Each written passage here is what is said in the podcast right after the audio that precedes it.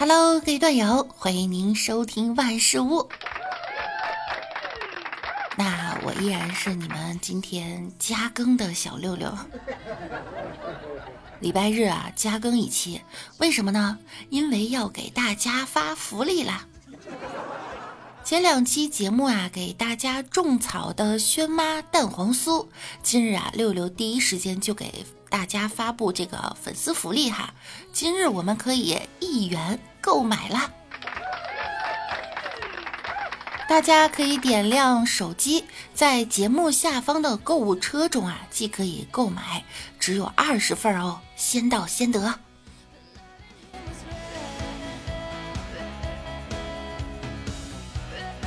昨天下班回来呀，遇到一个卖桃子的，我看着卖相不错呢，就想买几个。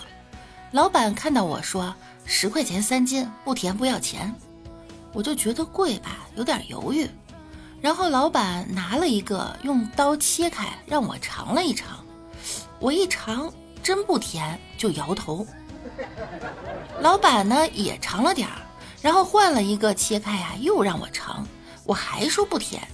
他又拿了一个切开自己尝，不甜又拿一个，就这样尝了五六个的样子，然后开着三轮车回家了。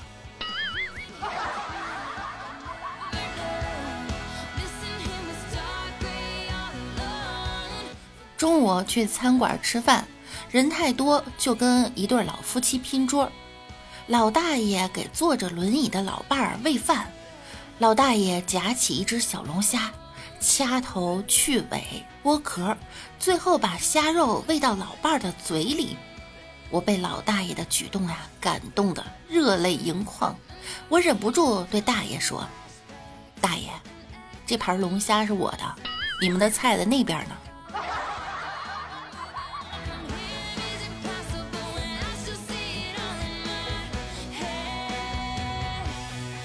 昨晚在一个好朋友家烧烤。开啤酒的时候呢，一个哥们儿啊，非要用牙齿咬，可他又半天咬不开，我实在是看不下去的，我就跟他说呀：“这儿有酒起子，你累不累？”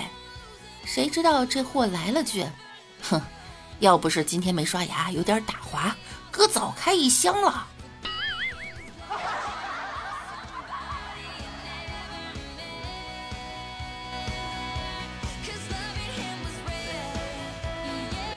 记得小的时候，老师要交资料费，老妈给我的钱，结果被我弄丢了。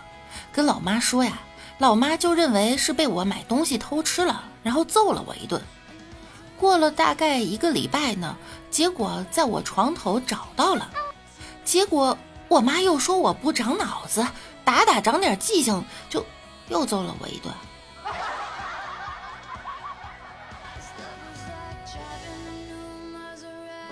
我问我妈：“我可是你身上掉下来的，你怎么一点都不心疼我呢？”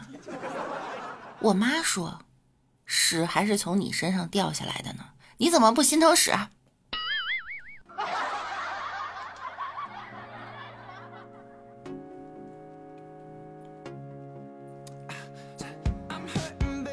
和闺蜜逛街，谈到这个网红啊，如何如何赚钱。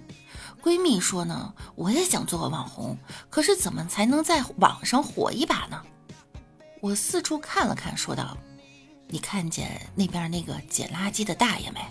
你跑上去亲那大爷一口，我全程给你拍下来，然后发到网上，保不齐啊，真能火。”闺蜜疑问的问我：“真的吗？不许骗我啊！那你准备录吧。”我笑着点点头，这二货呀，一个箭步就冲过去了，抱着大爷就是一顿温柔。大爷吓得愣了一下呢，马上一把推开了他。就见他掏出十块钱，顺手塞给了大爷，示意大爷不要怕。大爷激动的看着他，然后大声的说道：“大爷不怕，你再来，哪怕给五块钱也行啊。”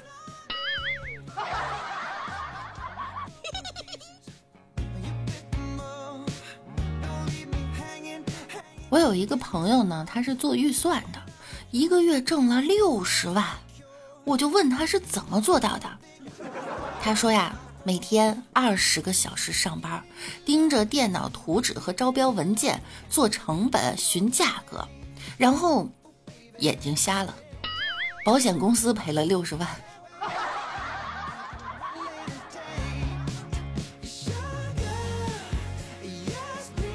我有一个同事被分配到车间，长期呀上夜班，生物钟彻底被打乱了，苦不堪言。老板呢关切地说：“哎，再坚持三个月就不会这样辛苦了。”他就问啊：“那三个月后就可以不上夜班了吗？”老板说：“哎，我的意思是啊，到时候你就适应了。”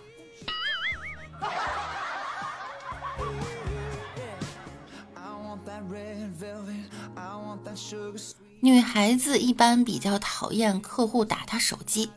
某日啊，王美丽的电话响了，一听是客户，就生气的大骂：“你不知道我座机吗？你不知道我座机吗？”声音久久的在办公室回荡，全都笑傻了。主管来了一句：“哎，上班时间别拉生意。”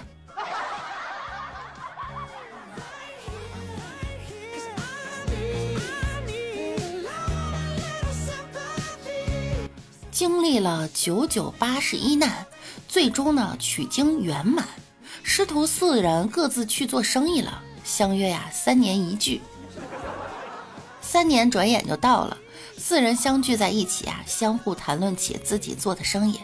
悟空说呀：“我花果山风景优美，气候宜人，我就把花果山开发成了旅游景点儿。”沙僧说呢。我回了我的流沙河，养了点鱼呀、虾呀、王八呀，啊，生意也算不错。八戒说呢，我去月球上种了点萝卜，养了点兔子。仨人就问师傅：“师傅，您做了点什么？”师傅说呢，为师只是回了女儿国，出售子母河的水给各地的不孕妇女，挣了点小钱。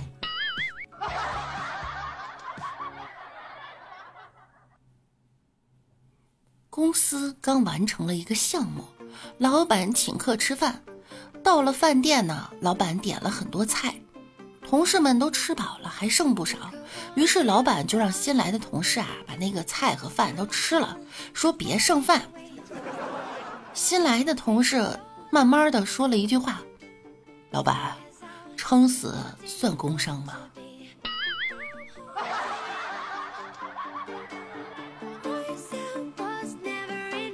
那我也想问个问题哈，我们听节目的朋友有没有学法律的？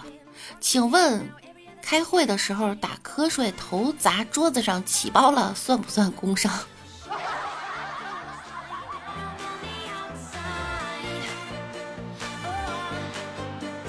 好啦，本期节目呢到这儿又要跟大家说再见啦，那我们下周再见喽！祝大家周末愉快，拜拜啦！